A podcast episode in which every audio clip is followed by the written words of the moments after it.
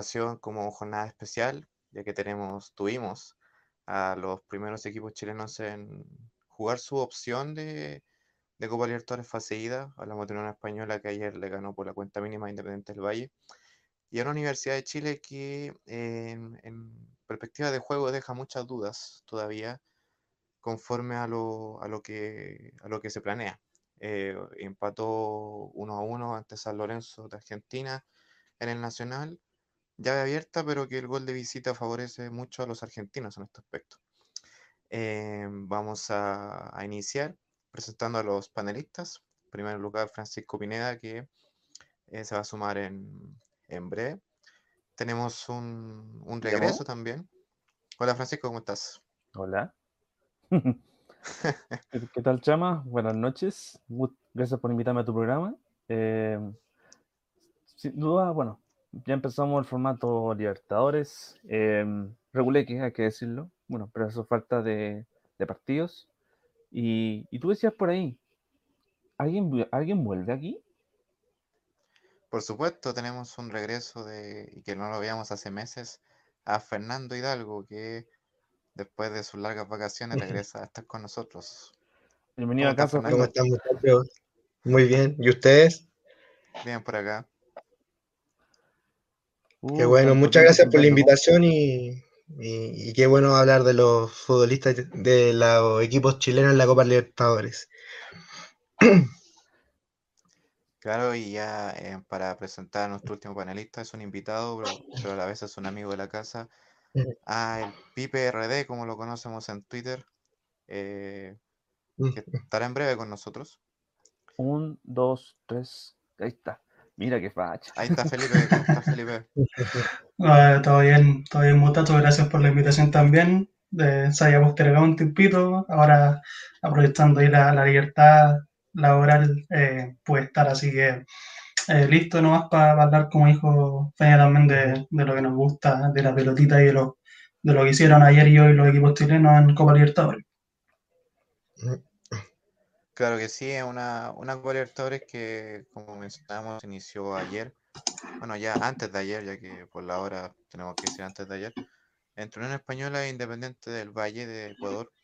Eh, un partido, muchachos, que em, en, en opinión personal, y abro acá la mesa del debate, em, deja muchas dudas en lo futbolístico. Se entiende que, que los equipos chilenos no- vienen sin training, sin ritmo futbolístico, porque aún no inicia el, el fútbol chileno.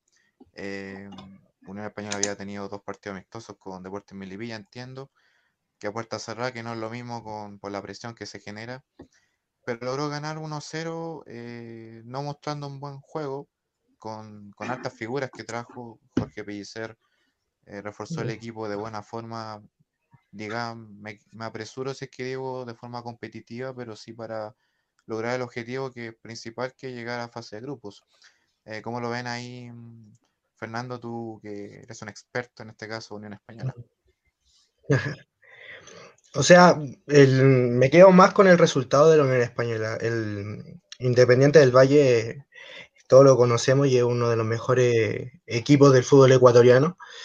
Y, y da la sensación de que el- fue efectivo en cierta parte del juego el- la propuesta de Jorge Pellicer. O sea, por momentos le, le entregó la posesión y buscó el orden defensivo. Eh, él sabe que lo mejor que puede hacer Independiente del Valle son las transiciones, eh, la amplitud de banda, el juego, y buscó de, de esa manera eh, contrarrestar.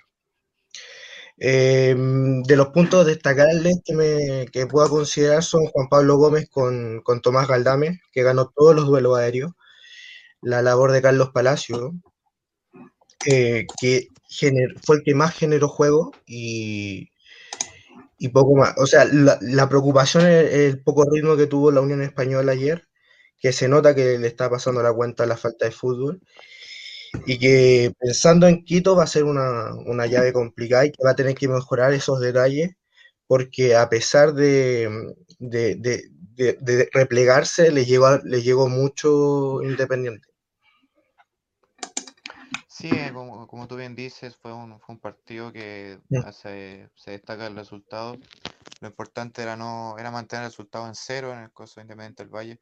Hubo una jugada clara que, que sacó de la línea Galdames, que hubiera significado quizá el Mm. gol ecuatoriano.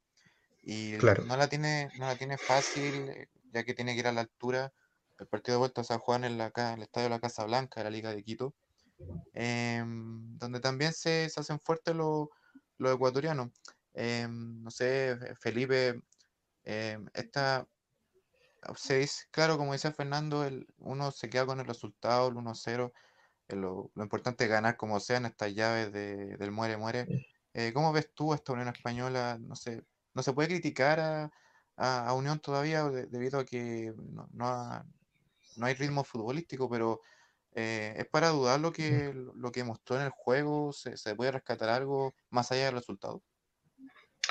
Sí, o sea, partiendo, yo también comparto en que, en que lo mejor de ayer fue quedarse con el resultado de Unión. Eh, un triunfo en casa siempre es positivo, pero a la vez me parece que eh, para la complejidad que puede tener la llave, ahora yendo de visita, es un resultado corto. Eh, creo que es un resultado corto en el sentido de que un 1-0 no te asegura nada. Eh, bien lo sabemos en muchas instancias que hemos visto de esta eh, llave de eliminación directa y eh, sobre todo por cómo se vio en Española. Eh, si bien, como dijo Fernando, se vio un equipo aplicado defensivamente, con un Tomás Galdames que ganó todo por aire, que anduvo muy bien también en la salida desde el fondo, y con un Juan Pablo Gómez que también a mí me, me dejó buenas sensaciones, un Juan Pablo Gómez que prácticamente debutando como central estuvo muy, muy atento, eh, coordinándose bien también con el propio Galdames y en ese sentido eh, Unión sacó la tarea adelante, un planteamiento de Pelicer que eh, no se diferencia mucho de lo que vimos en el cierre del torneo, Eh, sería extraño pedirle a un equipo de Pelicer que fuera un equipo que vaya a buscar los partidos, que tenga 20 llegadas por partido, porque no es el estilo de él, y que tenga los jugadores para hacerlo, probablemente le va a tomar un tiempo, porque para mí tiene jugadores para eh, ser un poquito más atrevidos, partiendo por el mismo Carlos Palacios, que ayer pudimos ver de nuevo hasta Carlos Palacios de dependencia que está teniendo el equipo, eh, prácticamente el generador de juego, el que te ataca por la derecha, por la izquierda, por el centro, eh, te libera espacio a los compañeros, eh, pero en, en, algunos momentos también se ve muy, muy, muy huérfano, como, como decimos de repente.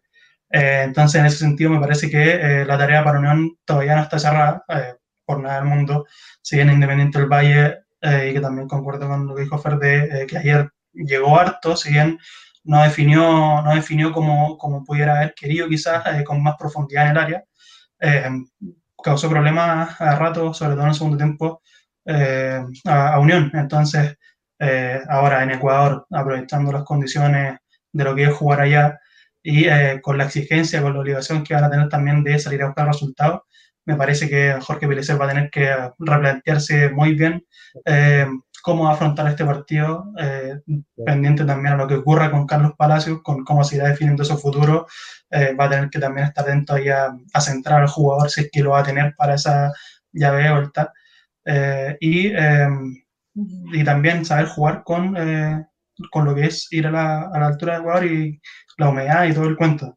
Entonces me parece que va a tener que tener una preparación eh, muy, muy, eh, muy profunda, eh, tanto lo futbolístico como lo anímico, y pensar en que la llave todavía no está cerrada y que hay cosas por mejorar. Obviamente hay cosas por mejorar porque Unión en, en ofensiva ayer no fue un equipo que luciera mucho, más allá como dije de lo de Carlos Palacios.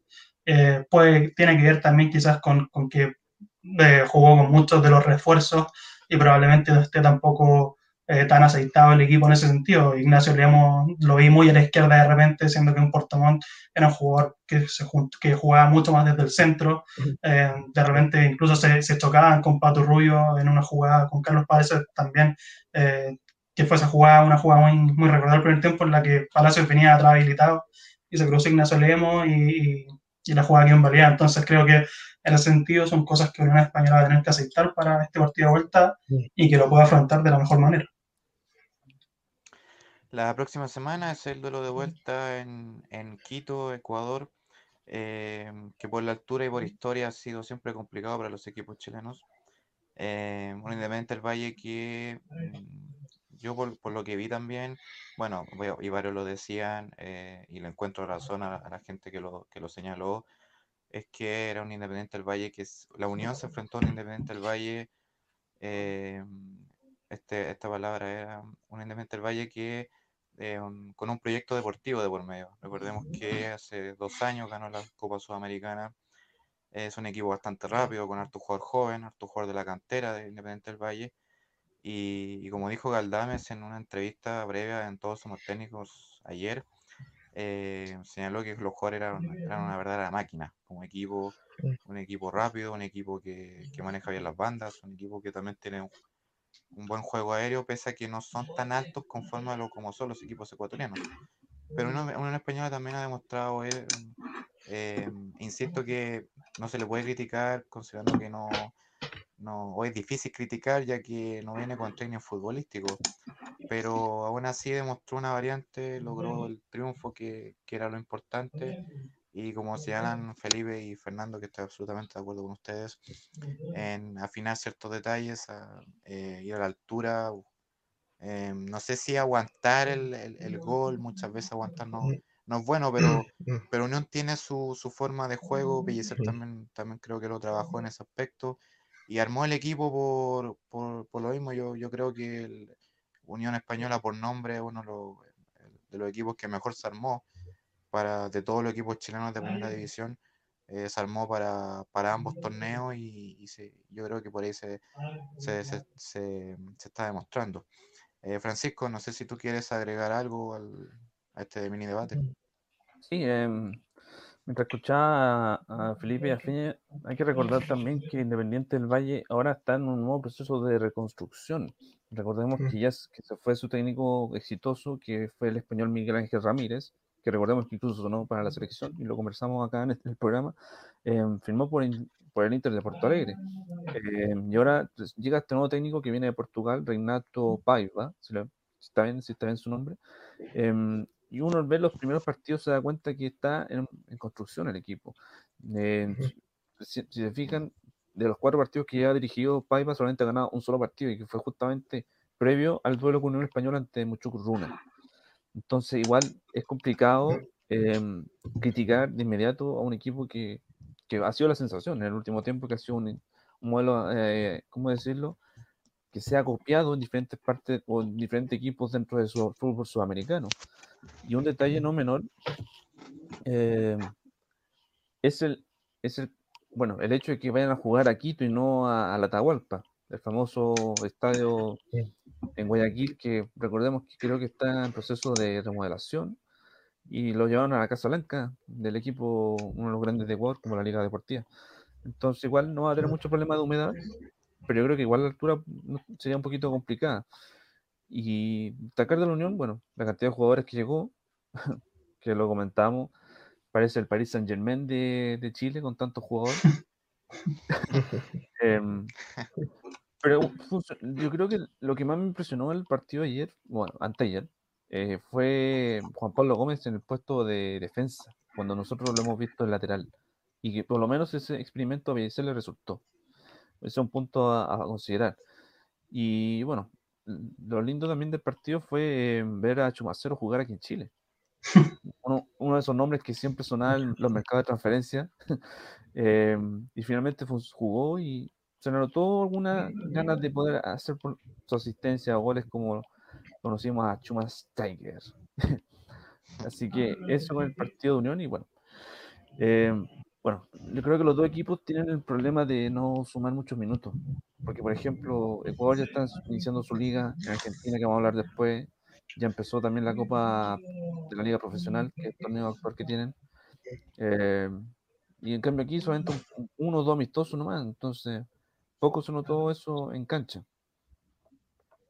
Sí, em, bueno, yo creo que para terminar un poco con lo de Unión, creo que lo hecho Macero puede ser una buena carta desde el primer minuto, lo usaría yo en, e- en, en Ecuador, ya que Chumacero viene de un país donde la altura es primordial, que es en Bolivia.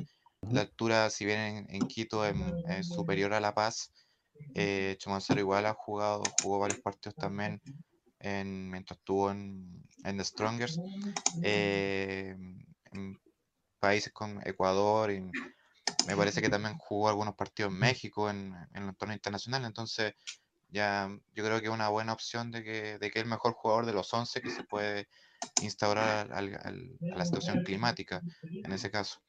Eh, recordemos entonces, para terminar, recordemos que la próxima semana, el martes, en Ecuador, Independiente del Valle jugará contra Unión Española. Eh, Unión clasifica con cualquier empate y por supuesto ganando. Independiente del Valle le sirve solamente ganar em, por, por un, más de dos goles, ya que si gana 1-0 eh, sería un penales directo. Sí, Penales. Ah, sí. penales. Sí. penales directo. Eh, así que toda la suerte para, para el cuadro de Pellicer, que de, Mm. ya de clasificar esperaría rival, que lo diremos más adelante en el camino. Ya, ahora em, pasamos al quizá ver el, Uf, el partido de la discordia una vez más. eh, yo no pobre sé, chama. yo aquí yo, yo voy a ser bien, bien objetivo en esto, que creo que eh, es entendible que Universidad de Chile, eh, al igual que Unión, venía sin training futbolístico, había hecho un amistoso que fue con Magallanes, lo ganó 2 a 0 la semana pasada de entrenamiento. Obviamente el nivel es, es distinto. También uno puede hablar de que por cómo venía y por cómo algunos periodistas decían que San Lorenzo, algunos decían por ahí que San Lorenzo era un desastre, eh, era un equipo bastante irregular en, en Argentina, ganó los primeros dos y los otros, los otros tres partidos perdió dos, uno por goleada, venía a empatar el fin de semana, eh, a- por, a un tanto, eh, un equipo que tam- tampoco jugaron las figuras que fueron los hermanos Romero que estuvieron en banca, de hecho Ángel Romero entró en el segundo tiempo, Eh, pero la verdad aquí mm, uno, uno se hizo recordarnos, aquí también eh, muchachos que sienten que era una U que para muchos se recordó cómo terminó o cómo fue gran parte del torneo con Dudamel, que una vez más deja dudas en este partido que si bien no, no inicia de buena forma, de hecho a diferencia del partido de Unión, la U abrió la cuenta pero duró un minuto el gol, fue una desinteligencia defensiva que una vez más se, se destaca.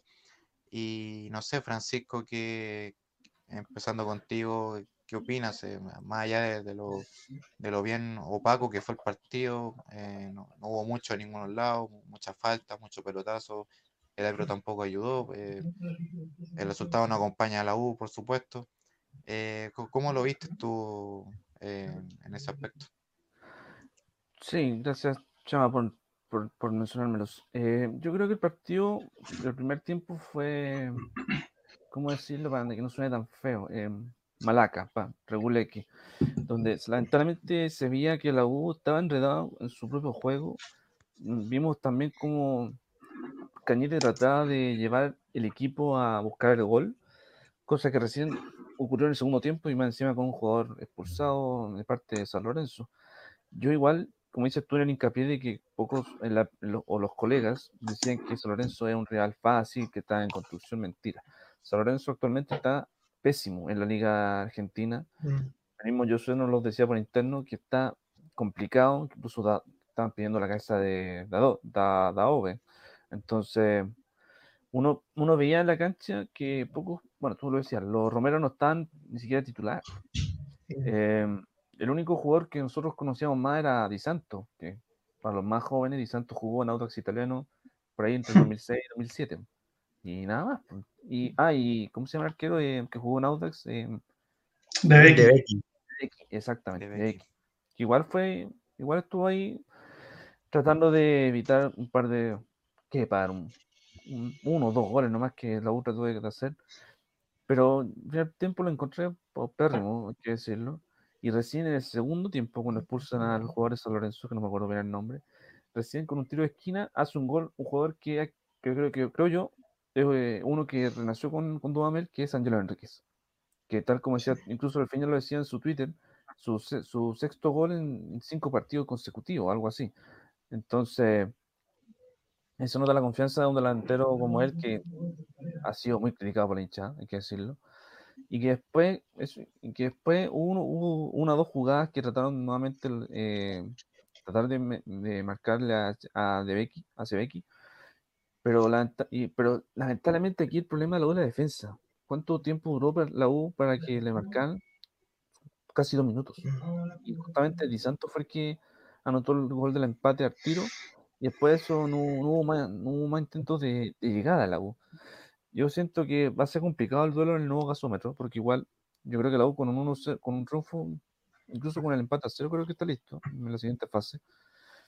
Pero es complicado, yo lo veo complicado. Yo, yo creo que los dos rival, equipos chilenos la ven complicada.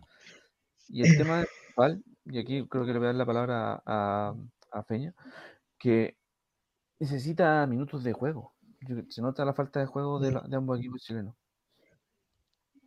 Claro, coincido en, en- en tu análisis, también al sumar de que el encuentro en en general fue pobre, o sea, tanto San Lorenzo como la U mostraron muy, propusieron muy poco, mostraron mucho ripio, tanto en salida como, como en la generación de juego.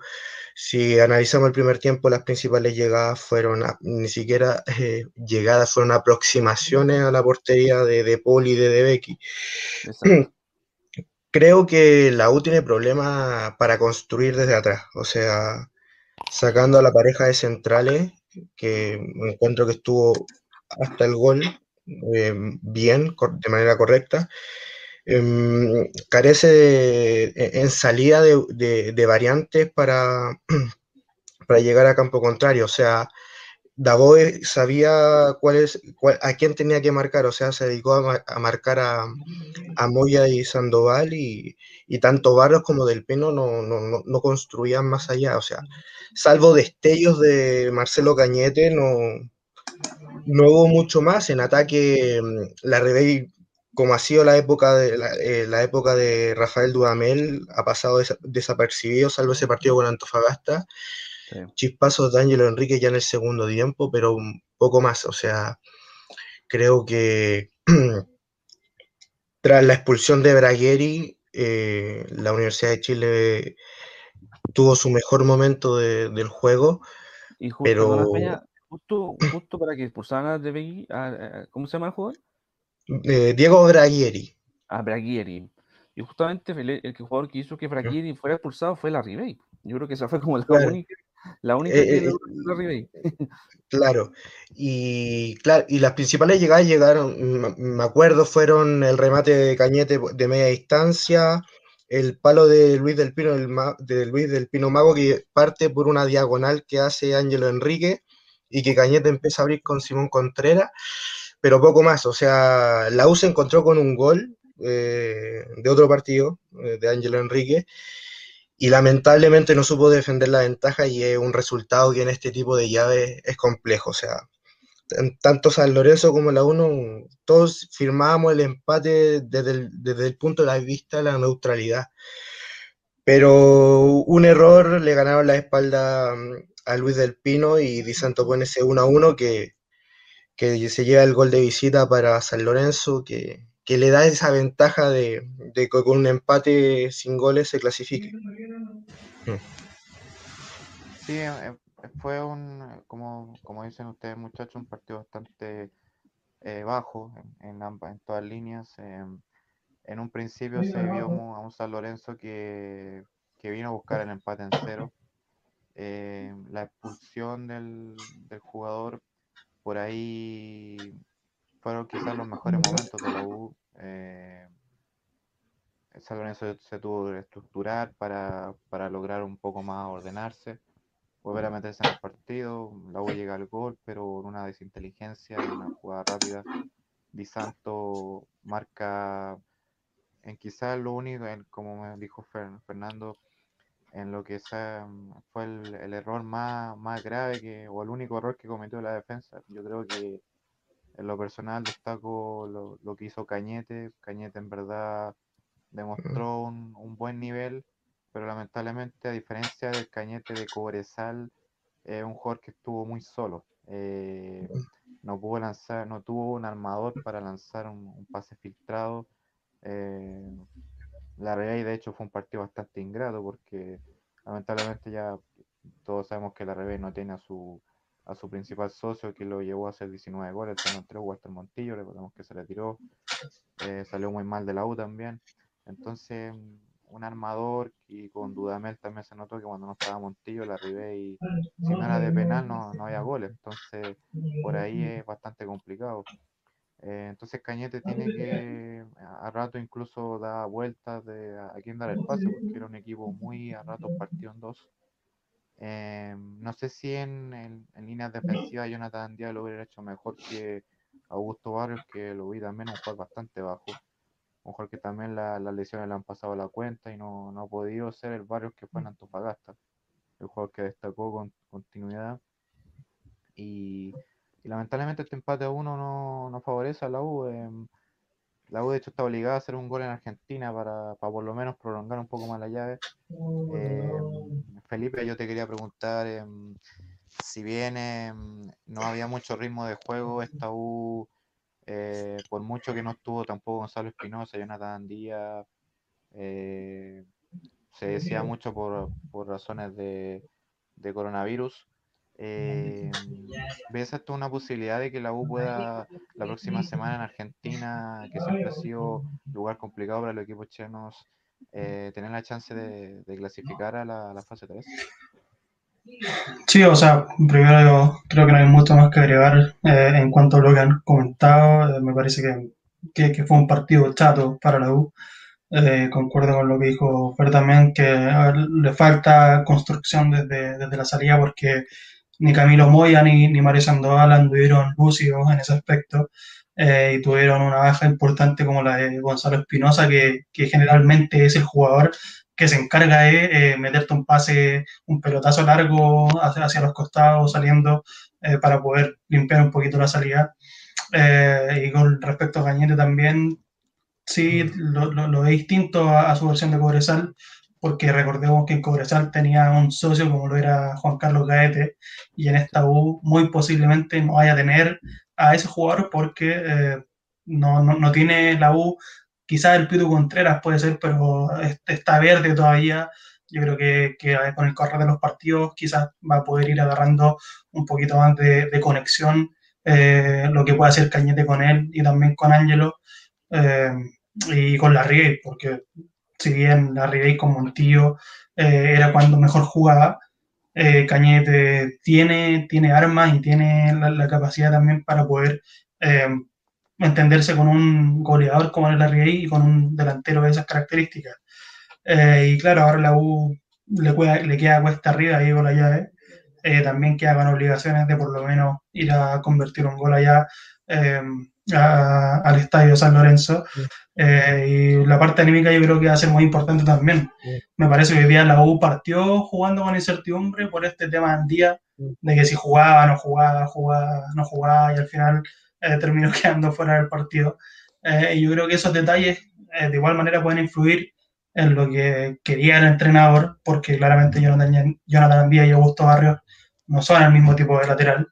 Y como tú decías, sea también este eh, Augusto Barrios que, que sin regularidad es una apuesta más que nada para lo que pretenda eh, Dudamel eh, con con- por, por esa banda derecha. Entonces, eh, sí, la, la tiene difícil la U. Eh, va a tener que trabajar eh, mucho en los entrenamientos que queden para eh, hasta el día de, ese- de esa revancha y también, como digo, en la parte anímica. No sé cómo vieron ustedes también lo de Tomás Rodríguez. Lo comentábamos fuera desde el programa antes de empezar. Eh, y si bien es un jugador que, que tiene buen despliegue físico, corre harto, quizás tiene entrega, pero no sé si, si era un jugador que necesitaba esta de Dudamel, la verdad. Eh, personalmente a mí no encuentro que sea un jugador que te pueda resolver un partido, por ejemplo, más allá de, de lo que digo, de la parte física, de que quizás te puede generar un desgaste para los laterales rivales, pero no sé si es un jugador incisivo para la manera en cómo juega Dudamel con estos, con estos dos, punteros en rigor. Eh, no sé cómo lo ven ustedes, no sé si, si, si será un arma muy útil para lo que pueda querer eh, Dudamel de aquí en adelante. Eh, sí, antes de dar las palabras, sí, la verdad, en, en mi caso, bueno, Tomás Rodríguez fue un jugador explícito que pidió Dudamel de esto de la... Ya, ya hubo una, una un inicio polémica, bueno, todos lo conocemos, de que esta ya empezó mal con, cuando Dudamel criticó a la dirigencia por los jugadores que llegaron. La famosa Eh, conferencia. Mm. Claro, o sea, muchas veces son cosas que tienen que ser más para el, para dentro del camarín, digamos, o dentro del club en este caso, que, que para exponerlo afuera. Eh, ahora, uno diría también que, como paréntesis, si en el caso la U llegase a quedar eliminada la próxima semana, eh, uno diría las críticas ya, o sea, critico a la dirigencia o critico a Dudamel, porque aquí, el, aquí no juegan los dirigentes, juegan los jugadores. Y Dudamel es que pone el, pone el equipo, lamentablemente así. Y aquí siempre se, se corta por el paño más delgado. No digo que, no digo que en el caso de, de- en el peor de los casos, la U quede eliminada la próxima semana, significa que Dudamel eh, lo despidan la el, el siguiente partido, porque no, no encuentro ya justificación dos partidos. Pero lamentablemente ya que ya entra con una encrucijada conforme a lo que será el inicio del campeonato.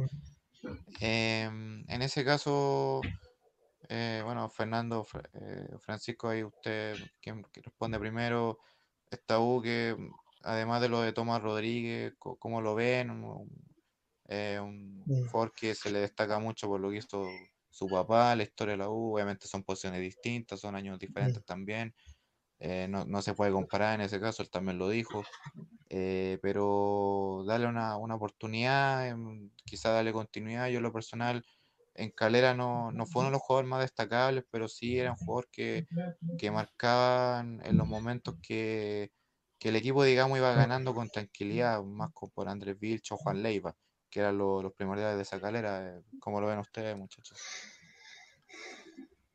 Am, bueno, déjame partir primero, Feña, y te doy la palabra. Ver, yo creo que, tal como lo dice eh, Chama, eh, la U debería dejar estos, in- esto- estos experimentos que hace y concentrarse en un proyecto definitivo como equipo. aquí obviamente, aquí esto, esto, es del deseo, obvia- esto es deseo, por si después, para que no te rías. Em, si vemos el ejemplo que hace eh, Católica, que es el efecto de, de, los, de sacar juveniles, de traer, eh, de traer técnicos por lo menos cada vez a- eh, a- al promedio al año, pero que de todas formas igual funcionan dentro del proyecto. Aquí lamentablemente vemos que Dudamel, que, que incluso tú mismo, Chama, y Rulo, que hoy día no estuvo con nosotros, decían que Caputo era mejor, yo creo que la mejor opción era de quedarse, porque eh, Dudamel es de armas tomar.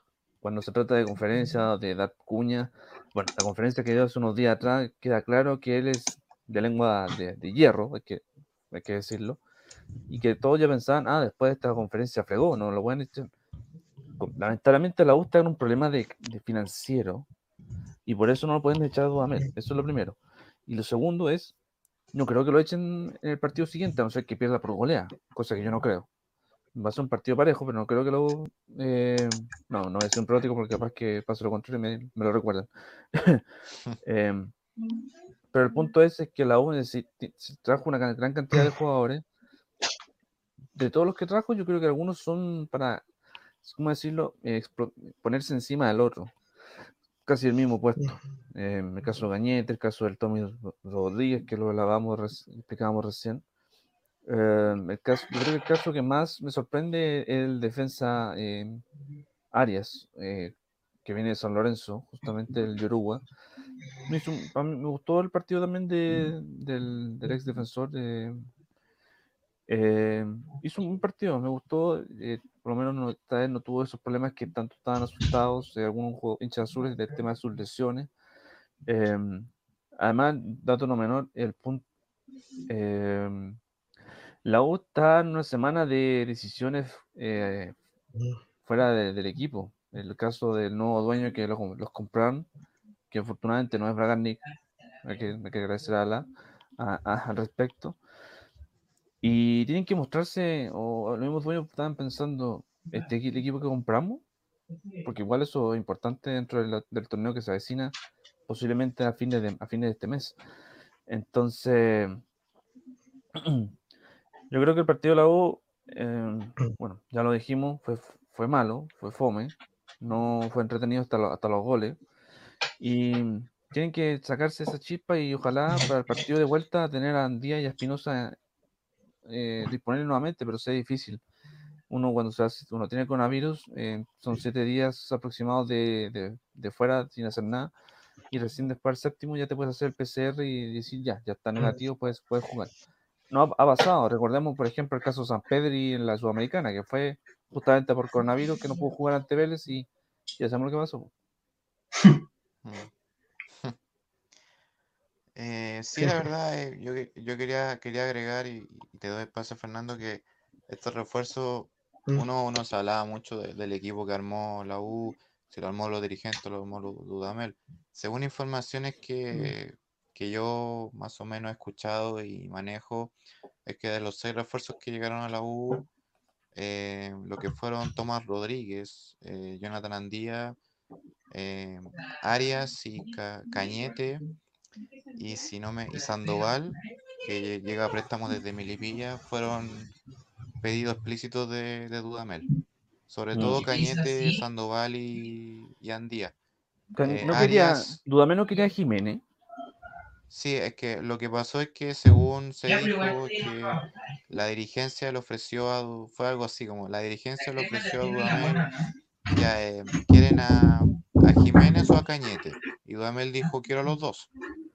Ya, eh, No eso fue lo que Dudamel reclamó, que la forma es que él pidió a Cañete, pero no le gustó por, no le gustó la forma en que llegó, porque él llegó, firmó y Dudamel se enteró al día siguiente de que había firmado Cañete.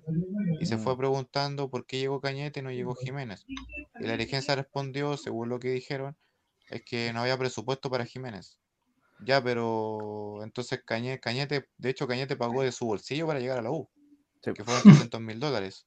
Jiménez lo único que pidió fue el mismo sueldo, que fue la misma, lo, mi- lo mismo trato que pidió para el 2019, el mismo sueldo que, que gana el palestino. Y Jiménez gana 20 millones de pesos, lo cual para un equipo grande es barato.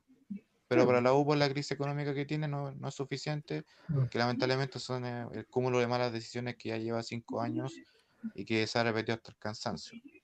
En Sí, el caso de Arias, en el caso de Arias, ah, sí. te lo digo Francisco, en el caso de Arias, Dudamel no lo pidió explícitamente a él, pidió un defensa central con ciertas características, idealmente extranjero, y que no estaba acá en Chile, porque en Chile no hay buenos buenos centrales, sobre todo.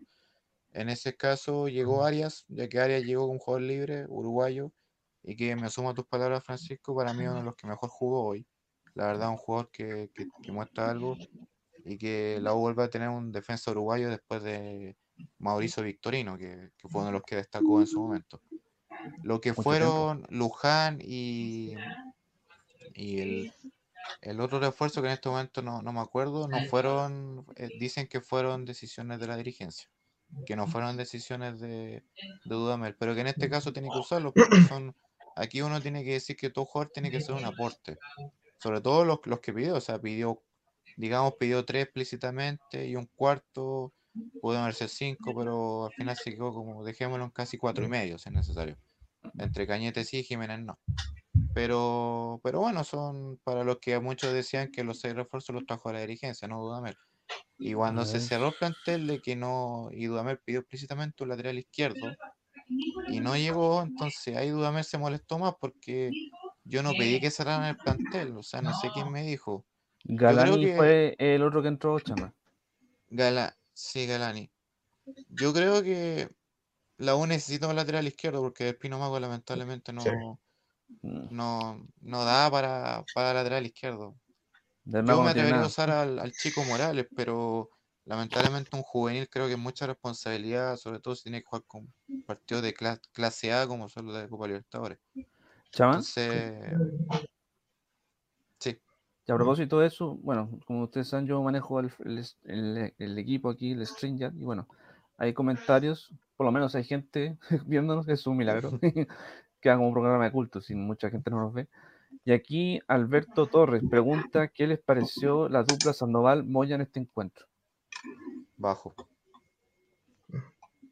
Eh, no, bajo, o sea, a mí a lo que noté, eh, le doy la palabra a Fernando de ahí, noté que Sandoval se atrevió mucho con...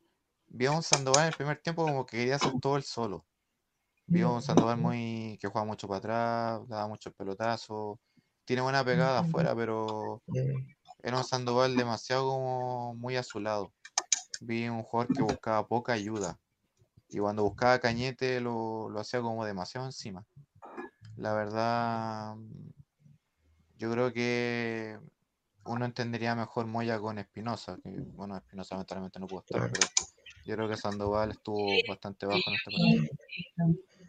Sí, coincido, coincido con lo que señalas. eh, primero, antes que, antes que todo, igual hay que señalar de que para Dudamel existe un jugador que es su baluarte en esta, en esta era que tiene la Universidad de Chile y ese es Gonzalo Espinosa. O sea, de los puntos más altos que tuvo la Universidad de Chile, la recta final fue Gonzalo Espinosa.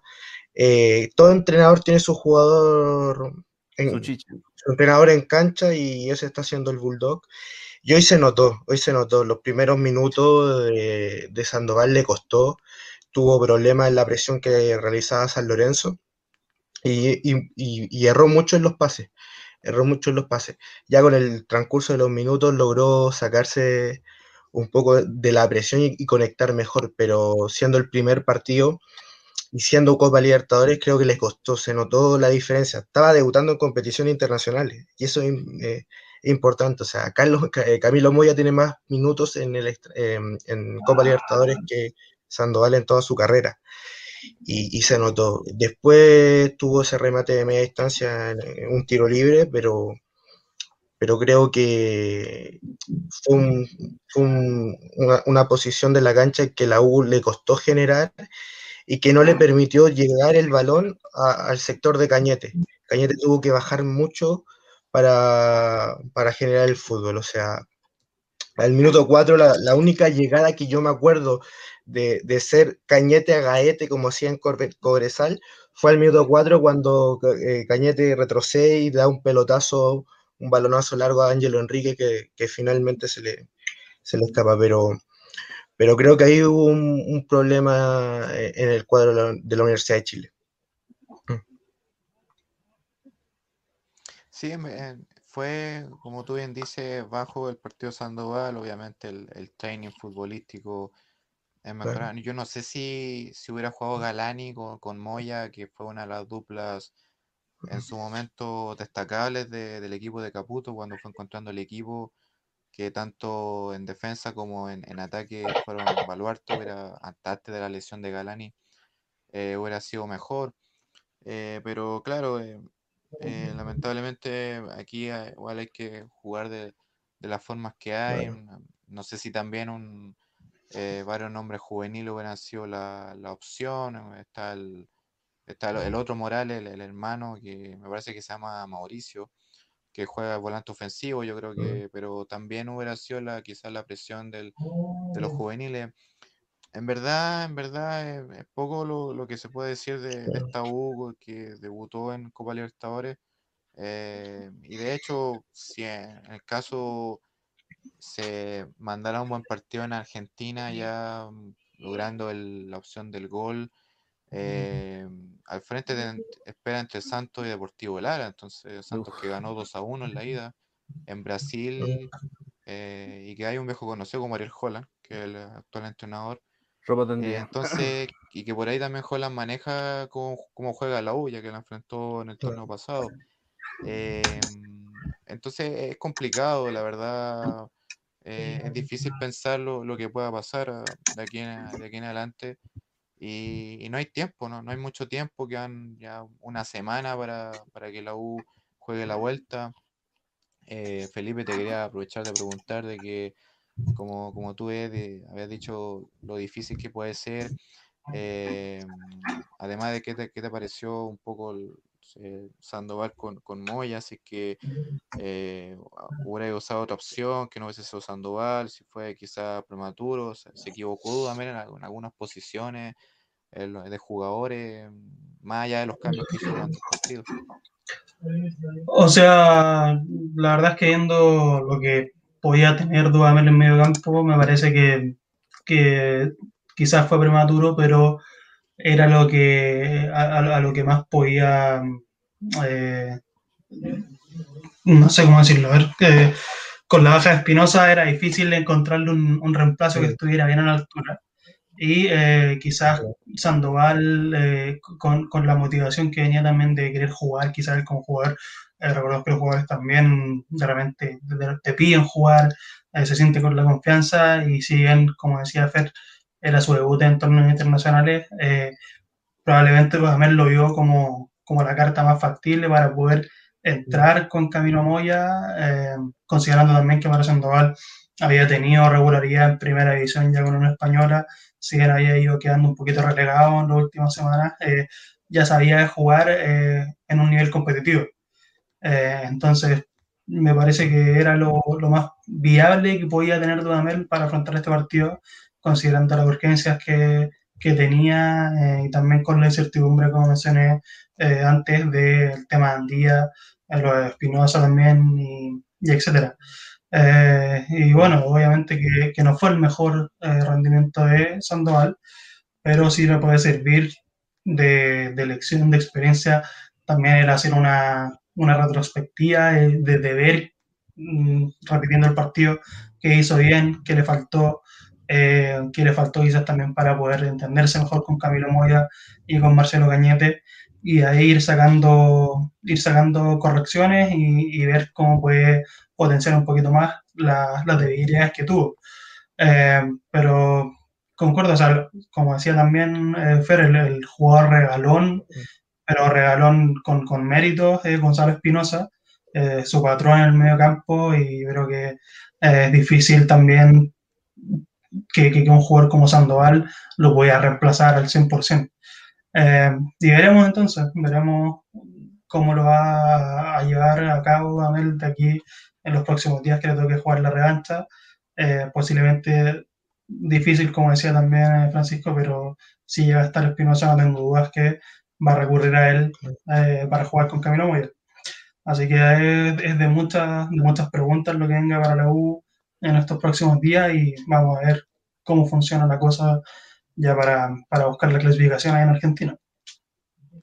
Poco tiempo tiene Universidad de Chile para, para la próxima semana. El duelo es el próximo miércoles 17 de marzo en el eh, nuevo gasómetro, Nuevo gasómetro. Argentina.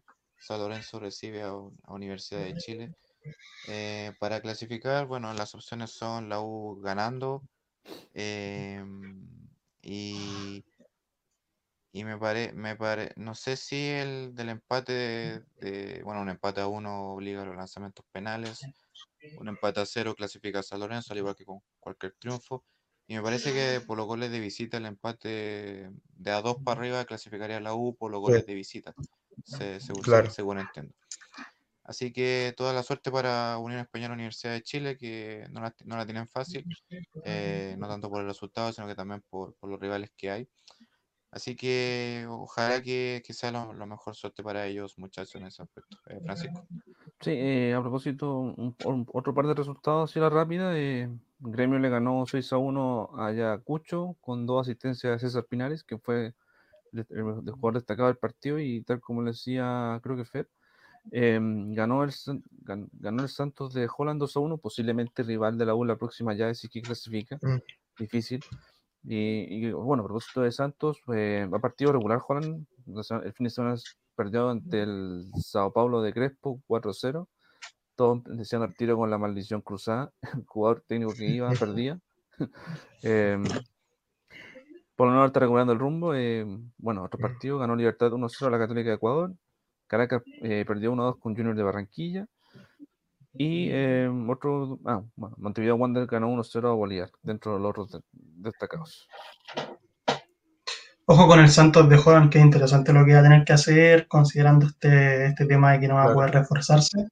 Eh, y lo vimos ayer, que para un equipo eh, que promediaba, no pasaba los 23 años en la formación titular, entonces de, de sortear bien la llave eh, y de llegar a jugar con la U, va a ser muy, muy interesante, yo creo, eh, la manera en cómo afronta el partido Joran, dos estilos muy distintos con, con Dudamel, lo vimos ya el año pasado en, los- en, los- en el clásico de la segunda rueda, eh, que fue un 0 a 0, pero muy opaco, pero muy, muy probablemente veamos algo distinto de cruzarse ahora en, en esta tercera fase previa de la Copa. Además, dato también lo de Gremio, que. Gremio, de, el, el rival de la Unión Española Independiente del Valle sale con Gremio. Lo más probable es que sea Gremio después del resultado que tuvo contra Ayacucho y, y gran versión de César Pinares y, y va a ser un real duro para, para Sí, va a ser, va a si es que ser- los hispanos a la siguiente fase. Van a ser duelos de ex eso, fíjense. La Unión, con Unión. Unión Gremio, ex equipo de Pinares y Churín. La. U Santos, Soteldo, güey. Soteldo, vuelve al Nacional. Buena, buen condimento ese también. Mm. Si es que Soteldo, es Soteldo, obviamente. Eh, es Sí. bueno también lo, lo de Pinares, eh, considerando que hace algunas semanas nomás había salido este, esta noticia en Brasil de que se había negado a entrar a un partido. Y desde ahí lo importante fue que, que Renato Gaucho le siguió dando el espaldarazo. Eh, lo, ha, lo usado en, en los últimos partidos y lo mejor es que Pinares ha respondido en buen nivel.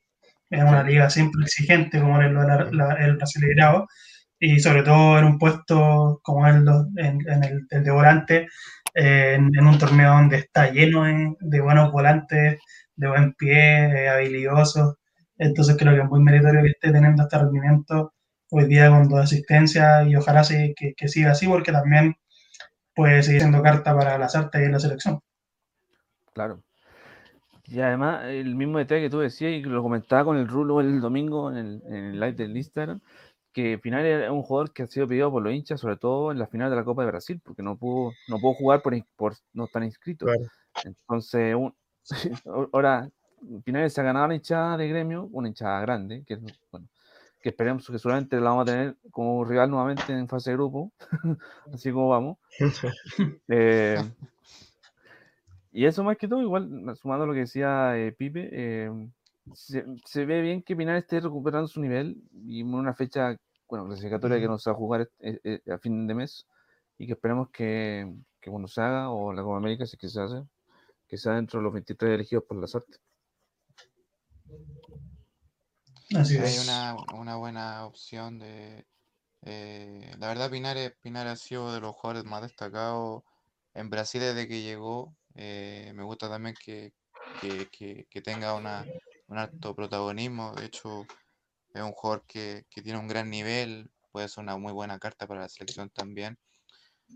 Y em, bueno, muchachos, bre- brevemente, ya que Francisco lo había pedido, se, ya llegando al, al al ámbito europeo, eh, bueno, en Champions, Juventus quedó eliminado de forma sorpresiva con el Porto. Yo, yo, bueno, yo apostaba por la Juve, lamentablemente Cristiano Ronaldo queda fuera de los cuartos de final. Y en un partido que quizás una llave ya estaba sentenciada, el PSG eliminó a un Barcelona que, que luchó hasta el final. Eh, sobre Mm. todo el mérito al golazo de Lionel Messi, a mí me gustó su gol, el que fue el empate a uno, más allá del penal que, que perdió ante Keylor Navas, pero aún así Barcelona tuvo A propósito, a, propósito del penal, Chava, perdona, eh, hay una polémica que, que Keylor como que se adelantó un poco y que un jugador del PSG se movió al tiro cuando tapó. Mm, Le pilla la quinta Berratti. con larga. Berratti, exacto. El VAR Sí. no lo advirtió. No. Sí.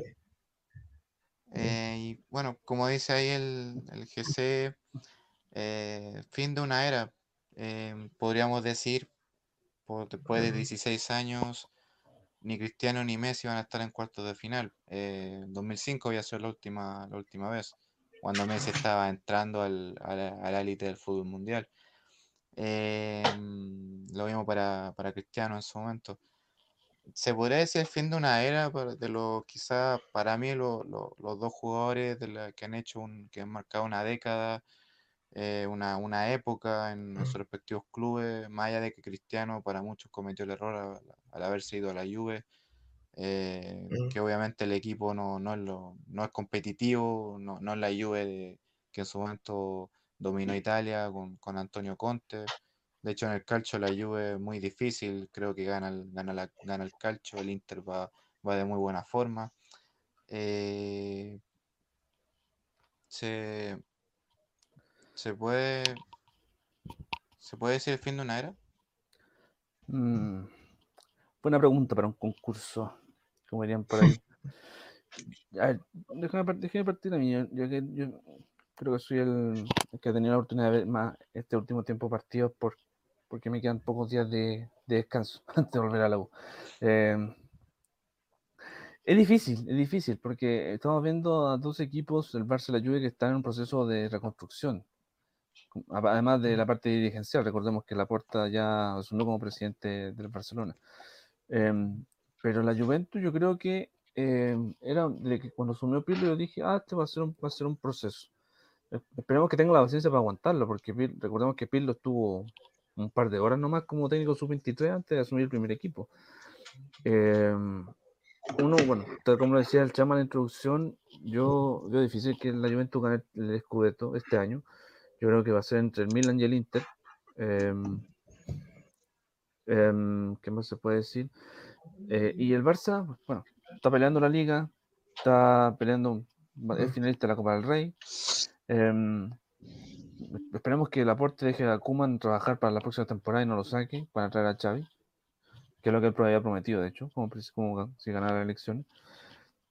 Y, y bueno, lo decíamos, era una llave cerrada la del Barça PSG, porque el PSG tiene equipo, el PSG tiene desarrollo, tiene un proceso, tiene un buen técnico como es Pochettino, que para mi gusto es uno de los mejores, uno de los mejores técnicos actualmente del mundo.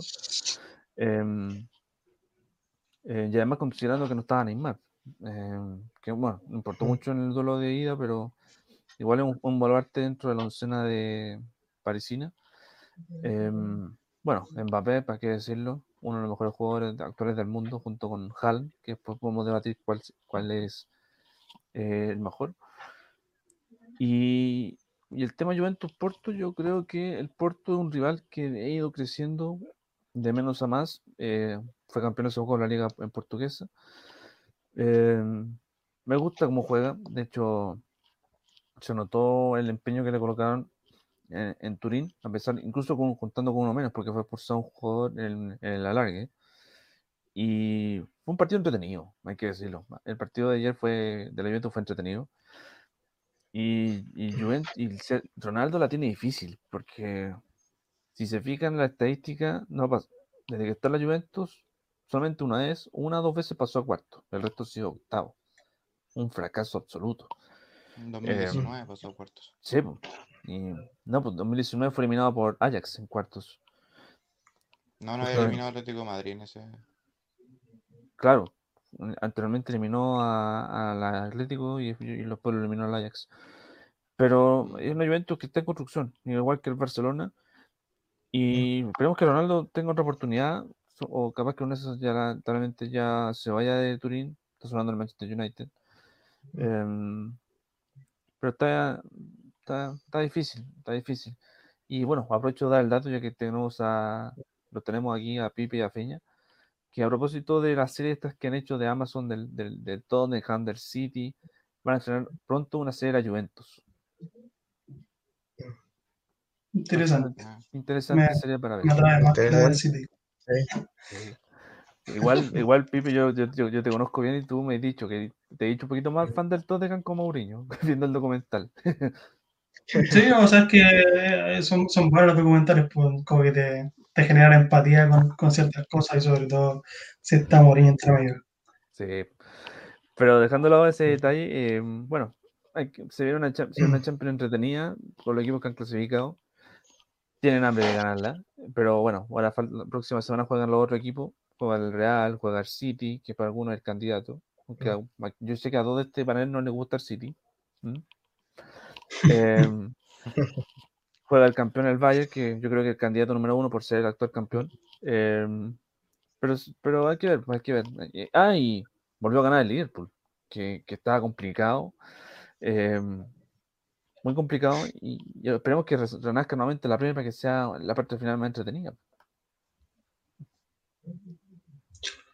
Sí, mira, yo creo que mm, la verdad es, es un es apresurado quizás decir que el fin de la era de Messi Cristiano, porque eh, si bien está este tropezón y, y después de 16 años no van a estar presentes en la distancia más de la Champions, tienen todavía para poder eh, seguir entregando y seguir aportando en el equipo donde esté. Sale Messi del Barça ahora en la próxima temporada y sale Cristiano también de la Juve, que yo lo veo bien posible, la verdad. Eh, van a seguir aportando y van a, sobre todo con la experiencia que tienen con el recorrido eh, y equipos que posiblemente vayan equipos que posiblemente compiten de mejor manera que eh, lo que hicieron la Juve internacionalmente eh, y también el Barça. Eh, en ese sentido, creo que un poquito apresurado decir del fin de la era, eh, pero sí puede ser que ya estén apareciendo los, los reemplazos que Mm. vamos a ir viendo durante los próximos años con Haaland, con Mbappé, eh, que la están rompiendo hoy en día, bueno, ya desde hace bastante tiempo, la verdad, pero creo que cada vez están eh, escalando hasta, hasta el pic que puedan llegar. Eh, les queda un montón, tienen, no, no superan los 25 años todavía y, y ya la están rompiendo, entonces es ilusionante en ese sentido lo que podamos seguir viendo durante los próximos años. Eh, y en cuanto a, a, los resultados que ha tenido esta Champions, comparto también con, con Francisco que eh, han sido en parte sorpresivos con este atacazo del Porto. Eh, lo del PSG no tanto, porque a mi parecer el PSG desde ya la Champions pasada con, con lo que hicieron con llegar a la final, eh, dio el golpe en la mesa, por así decirlo, y, y lleva un grito de que puede ser competitivo y de que no va a ser un real difícil, o sea, no va a ser un real fácil, digo, a vencer, eh, y con las aspiraciones que tiene, con el plantel que tiene y sobre todo con el técnico que tiene ahora, que para mí dio un paso adelante en relación a lo que puede competir con Pochettino, un técnico que ya sabemos que también sabe finales de Champions, que llevó a una final de Champions a un equipo como el Tottenham, que quizás no estaban los pronósticos tampoco en esa época de que iba a estar peleando el título, y eh, puede hacer lo mismo también con este PSG eh, en esta misma Champions. Vamos a ver también cómo se va resolviendo el cuadro, eh, pero es interesante lo que puede hacer, sobre todo con este interés que tiene poder retener a Neymar y a Mbappé por un tiempito más. Eh, entonces me parece que el PSG va en serio, eh, tiene este estigma todavía de ser el equipo millonario, eh, de que derrochó plata para poder reforzarse, pero es un punto válido también eh, en, en cómo está el fútbol el día, el fútbol mercado. No es el único equipo que lo ha hecho, está el City también, eh, y está también la Juve con, con esta llegada Cristiano. Entonces me parece que no es algo, no es un factor negativo si es que te refuerzas con jugadores para poder competir y para poder plantearte objetivos altos y poder hacer de equipos que quizás no están en el mapa de los grandes de Europa, llevarlo a esa, a esa posición. Eh, porque como digo, también como pasa con los jugadores, probablemente los equipos que van a dominar en, en este corto o mediano plazo ya no van a ser ni el Manchester United ni el Milan eh, y tampoco el Barça. Y lo hemos estado viendo también en estos últimos años. Entonces, creo que es bien interesante lo que va a pasar, tanto a nivel de jugadores como también a nivel de clubes, con los equipos en las competiciones europeas. Eh, de agregar también el, tema de, bueno, como ya lo mencioné, pero dejar a Mbappé, que muy probablemente sean los jugadores que toman esta posta de Cristiano Messi y que nos sigan deleitando con, con, el rendimiento que están teniendo. Yo sé que ahí Fer eh, es bien de, de, de, de eh, y obviamente que, que, es indiscutible la manera en, en, cómo se ha potenciado en estos, en estos dos últimos años, o sea, el pasado y, y lo que va ahora también en el 2019 ya es de Salzburgo, que, que nos deleita. Sí. Eh, entonces me parece que, que entusiasma lo que pueden hacer en, en este, en este periodo estos dos chicos y también otros jugadores que van apareciendo en el camino, eh, jóvenes también eh, en clubes que van buscando espacio y, y, nada, creo que va a estar muy, muy interesante el fútbol europeo en estos, en estos próximos años.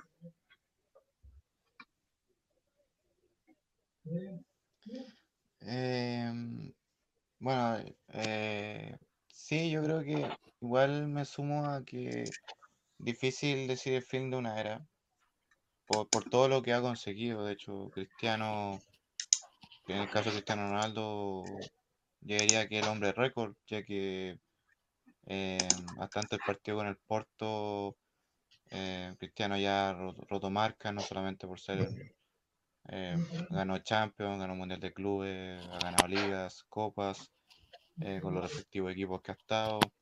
Eh, balón de oro, bota de oro. Eh, tiene el récord de ser máximo anotador en una sola edición de Champions, que me parece que son 19 goles. Sí. Y también tiene el máximo anotador histórico de la Champions League. Entonces, a diferencia de Messi, consiguió esos, esos récords. Bueno, un, un, punto a favor de Cristiano es que ganó algo con la selección portuguesa, que fue la Eurocopa.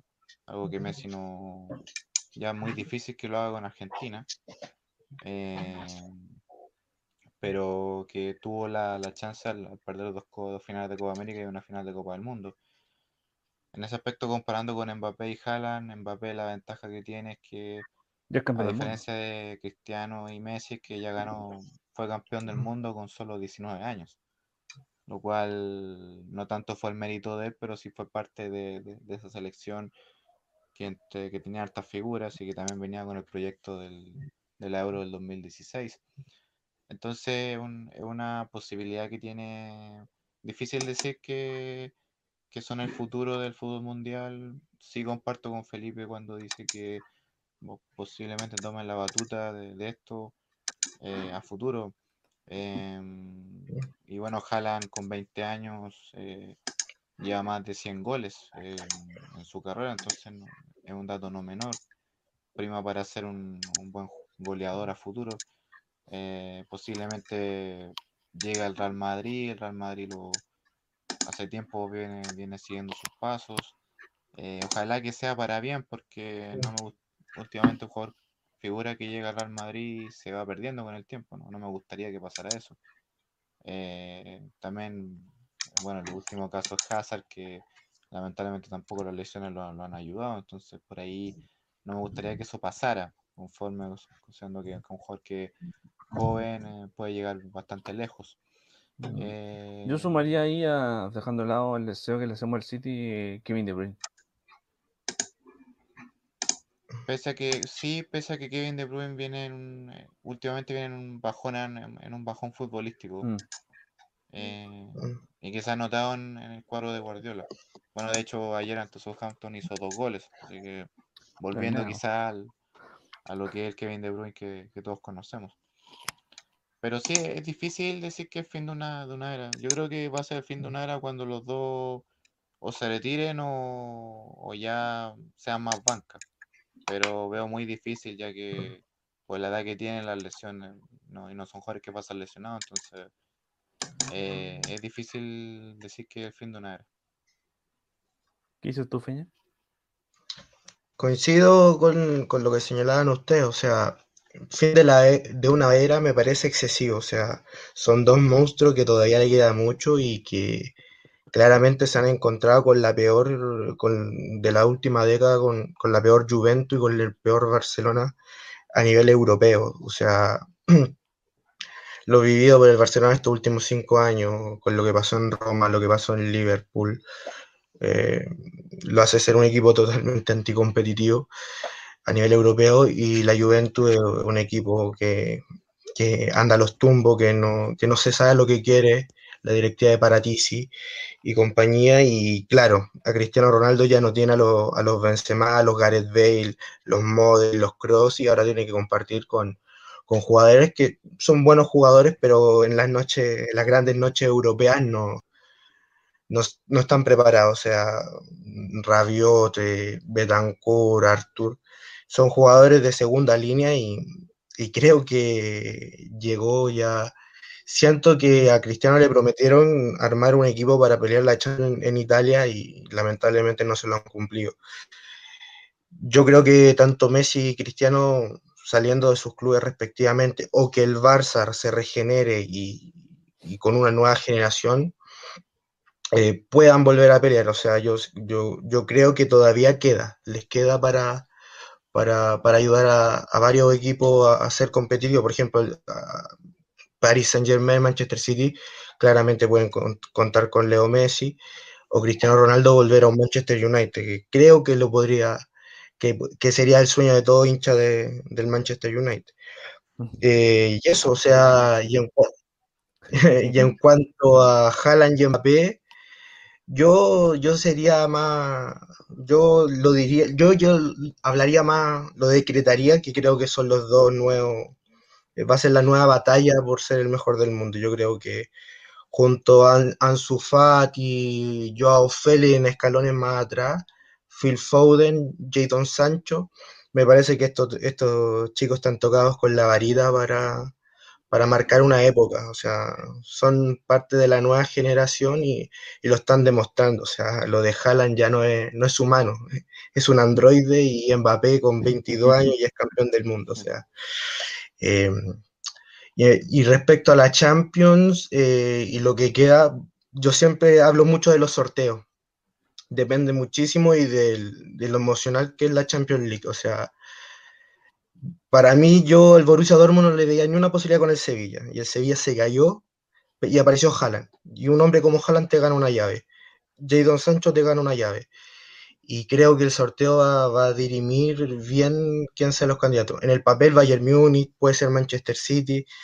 Para mí, Manchester City es un incógnito. O sea, le puede ganar muy bien al Real Madrid en Etihad y pierde con el Lyon en, Lisboa. O sea, va a depender mucho del sorteo. Eh, se va, va, a ser muy atractivo ver.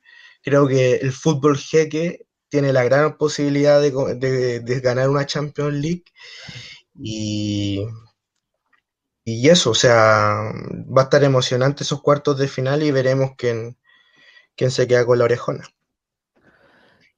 Sí, eh, bueno, yo creo que, creo que igual con eso ya tenemos claro lo que se viene en la Champions y Mañana empieza la Europa League con el partidazo Milan-Manchester United, que es como, es como la Champions de años atrás. fuera, fuera de broma. Claro. El año 2008, 2009, el final, final, incluso final del mundo, finales del mundo, cosas así. Bueno, eh, Chamo, yo creo que igual no podemos dejar de lado el tema y que tal vez, bueno, el equipo masculino dio la, dio la lata, pero el equipo femenino ayer fue una goleada, que la Copa Libertadores femenina. No lo podemos dejar afuera. sí, em, eh, destacar, destacar esto, eh, hacer hincapié y destaco en lo personal el triunfo de, de la U ante Libertad el Empeño en el grupo D de la Libertadores Femenina.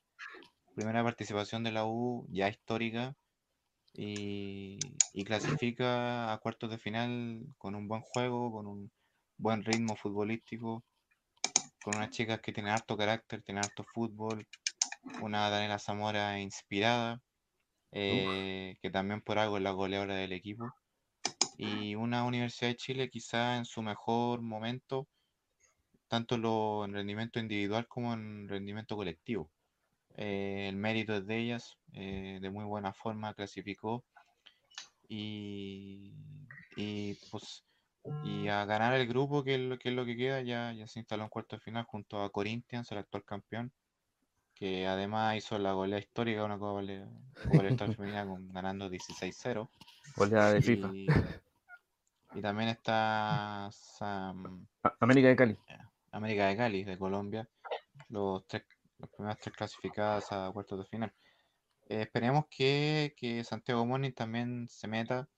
Eh, tiene una complejidad que tiene que ganar sí o sí por nueve, nueve goles para clasificar a cuartos de final, Difícil. debido a la diferencia de gol que maneja Boca Juniors y, y a Bay, que, mm, eh, a Bay Kinderman, el equipo se está Bay, sí.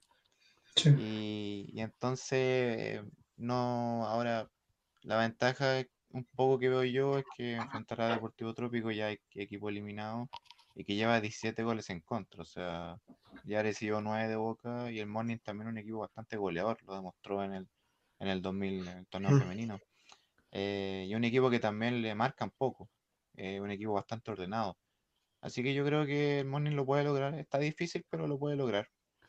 Eh, digamos en el papel, matemáticamente, hacer nueve goles para, en el caso de que Boca y Kinderman igualen, una- sería un triple empate en cinco puntos. Por diferencia de gol no, no, no sea tan complicado, digamos. Pero está difícil, pero el fútbol no sabe de imposibles. Así que el mérito de ellas. eh, ya tenemos a una representante chilena eh, que lo ha hecho de muy buena forma además. Así que muy bien y muy muchas felicitaciones para ellas. Que ir, por- ir a, ir por más, como se. Sí, recordemos que el partido es hoy día, ya jueves a las 7 y media de la tarde. Transmite TNT Sports y, por supuesto, Zona Latina que han hecho un excelente trabajo de transmisión y que han dado la oportunidad de poder ver este tipo de eventos que pocas veces se ven, Felipe, en esta parte del mundo, ¿cierto? Sí, sin duda, me parece que, que TNT en esta renovación que tuvo con Canal acertó en transmitir la Libertadores femenina. Y como decía también sea, eh, me parece que lo de la U me ha tocado ver los dos partidos que, que han jugado hasta el momento. Lleva un equipo que, que gusta ver, o sea, si bien sabemos, sabemos de repente de los comentarios que se hacen respecto al fútbol femenino, pero la verdad es que esta Universidad de Chile es un equipo atractivo a ver, eh, tiene un plantel muy competitivo, partiendo desde el arco con Renate Campos, que es seleccionada chilena, eh. Carla, Carla Guerrero, Fernanda Pinilla, eh, la Paloma López, la Dani Zamora, entonces es un equipazo eh, en lo que es Oviedo, es un equipazo en lo que es el fútbol femenino, al igual que Santiago Morning, que también tiene a Ryan Torrero, eh, y te trajo esta chica estadounidense, si no me equivoco, eh, la delantera.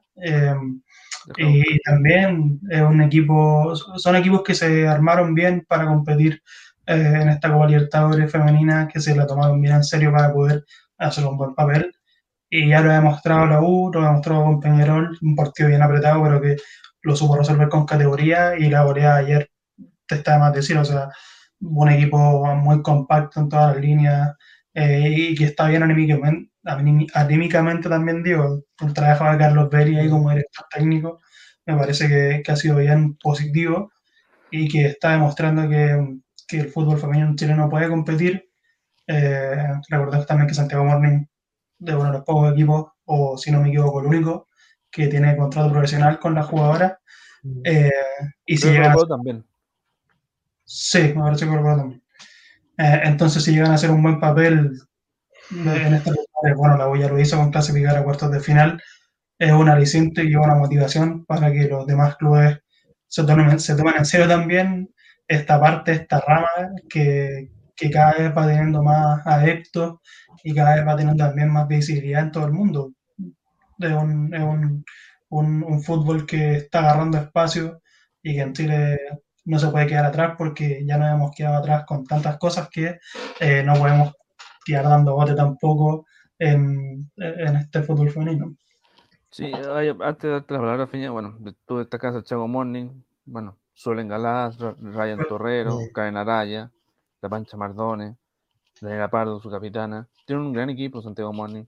La U, ¿para qué decirlo? De hecho, la U clasificó así de repechaje ante Colo Colo, que es justamente el equipo, único equipo campeón chileno en ganar la victoria femenina. Entonces, eh, la U es un equipo que sí se organizó bien y que está peleando de momento la copa. Y que eso uno cuando como televidente lo agradece. Y ojo que es la primera participación que también tienen en- Exactamente. ahora, entonces claramente que es muy meritorio lo que están haciendo. Ayer ahí me rebatían un poquito que mm, el hecho de que puse que se estaba tomando en serio la copa, pero para hacer un debut y, y clasificar a cuartos de final con un partido por delante todavía, para mí es muy meritorio. Peña, ahora sí. Claro, eh, no, eh, sumarme a lo que ustedes dicen, eh, gran actuación de los equipos chilenos en la Libertadores femenina y nada, esperar que sigan así, sigan avanzando y, y que puedan llegar a lo más lejos. Sí, Sí, bueno, yo creo que yo creo que eso más o menos como chama lo que tenemos hoy día Mm. con, con Feña y con Felipe que nos acompañaron hoy día. Eh, antes, de, antes de terminar, eh, mandar un saludo a, la, a Mar González, que hace unos minutos eh, nos enteramos que sufrió un infarto agudo al miocardio y que afortunadamente ya está en su casa recuperándose. Y un infarto difícil de, de- pasa sorpresivamente, el chava incluso me lo decía antes de, de iniciar el programa, los, los efectos que uno puede tener y bueno, Claro. mandar un saludo al, al, al ex jugador de Católica, de Colo Colo, de la selección chilena, Mar González, que, que ya está en su casa recuperándose de este, este infarto. Ahora, uno que regresó, y con esto quiero cerrar, mm, estimados, es el regreso de su majestad. Sí, sí, no se voy a quedar atrás, yo creo. No, si no me, de-. Después de 14 meses tuvo un partido eh, bien difícil ahí con, con Daniel Evans, pero lo pudo sacar adelante. Me tocó verlo y la verdad es que es un placer ver jugar a, Roger- a Roger Federer con 39 años.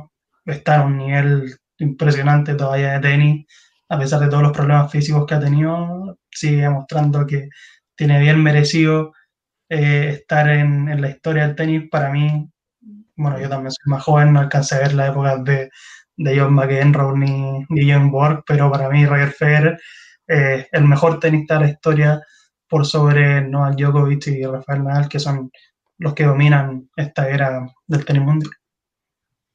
Mm. Sí, eh, es un lujo verlo y encima recuperándose después de harto tiempo. Y bueno, ayer, ayer ganó, ya está en cuarto de final esperando rival. Le ganó al, al inglés Daniel Evans por eh, 7-6, que al final tuvieron que ir a- al tiebreak, que fue quedó como de 8 a favor del suizo. Ganó el segundo set del inglés 6 a 3, aquí tengo el torpeo por eso. Y ganó el tercero 7-5 en, en casi 2 horas, 2 horas y media de partido, de hecho. Es Más incluso, dato nominal, a propósito que esta semana estamos en el ATP de Santiago, lo- todos los jugadores están en una sala viendo el partido. Así de simple, su majestad en, en, en pleno, Feña. Sí. ¿Qué más decir del gran Roger Federer? O sea, todo lo que ha hecho, eh, el tenista más importante en la historia. Y nada, que esté de vuelta en las canchas y a su edad eh, es muy meritorio y, y, apa- y los aficionados al tenis lo disfrutamos. Ojalá pueda ganar Doha y, y seguir por muchos años en, en la élite. Ojalá. Y creo que con eso, Chama, tenemos todo el capítulo hoy día. Así que, prim- primero déjame, antes, antes de darte la palabra, señor conductor, em, agradecerle a la gente que nos estuvo viendo. El pic fue de casi 15 personas y para un programa chico como el nuestro.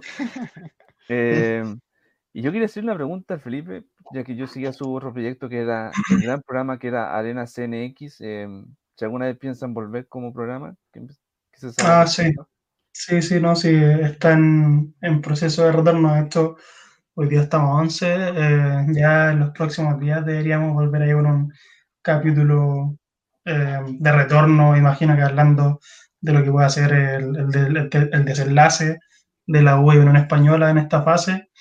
Así que ahí estamos coordinando con el gran Orlando Villagrán para, para poder volver después de este receso que era necesario. De repente es bueno darse un descansito ahí para poder eh, refrescar aires. Ahí tiene la exclusiva, pronto viene Arena CNX, segunda temporada. Y bueno, por supuesto, un saludo también para Orlando, que es Sí. un gran relator en, el- en TNT Sport.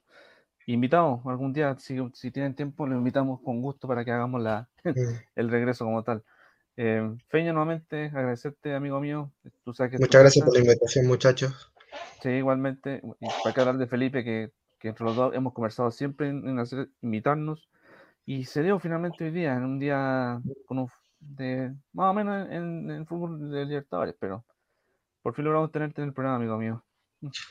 Sí, no, como decía al principio, siempre que haya tiempo y mm, voy a estar disponible a disposición, sobre todo para hablar de, de lo que es el fútbol, que es una de las cosas que más nos apasiona, más me apasiona también personalmente. Así que sin duda, no duden tampoco en, en invitarme cuando, cuando pueda. Obviamente, de repente el, el- la pega demanda, pero siempre que esté disponible ahí, me puedo hacer un tiempito. pues. Sí, para nosotros es un honor contar contigo. Esta es tu casa. Siempre lo decimos con cada invitado que hemos tenido.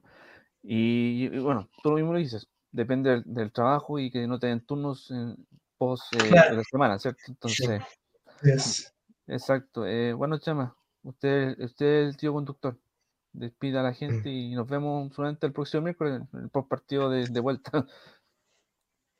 Sí, no, bueno, eh, me sumo a las palabras de agradecer a Felipe que, que tuvo el tiempo con nosotros, eh, a Fernando también que en esta vuelta, y claro, como, como ustedes dijeron, siempre es bueno, entretenido hablar de, de lo que más nos gusta, que es el fútbol, y también de, de retornos como, como Roger Federer, que, que es un grande ya de la élite del tenis mundial y que ya quedará en la memoria de todos nosotros una vez después de, de que se retire cuando, cuando estime necesario. Em, esta fue la, la edición de, de esta noche. Eh, un breve recordatorio, se- no se pierdan un partidazo en la Europa League entre Manchester United y Milan, por la ida del, volviendo un poco quizá a lo, a lo que sería una, después de varios años en un torneo europeo se enfrentan. Zlatan además enfrenta a lo que fue una vez su ex equipo, eh, vuelve, vuelve a Old Trafford para eso. Mucho morbo. Y, y toda la suerte para el equipo chileno el, el Mm. próximo, la próxima semana.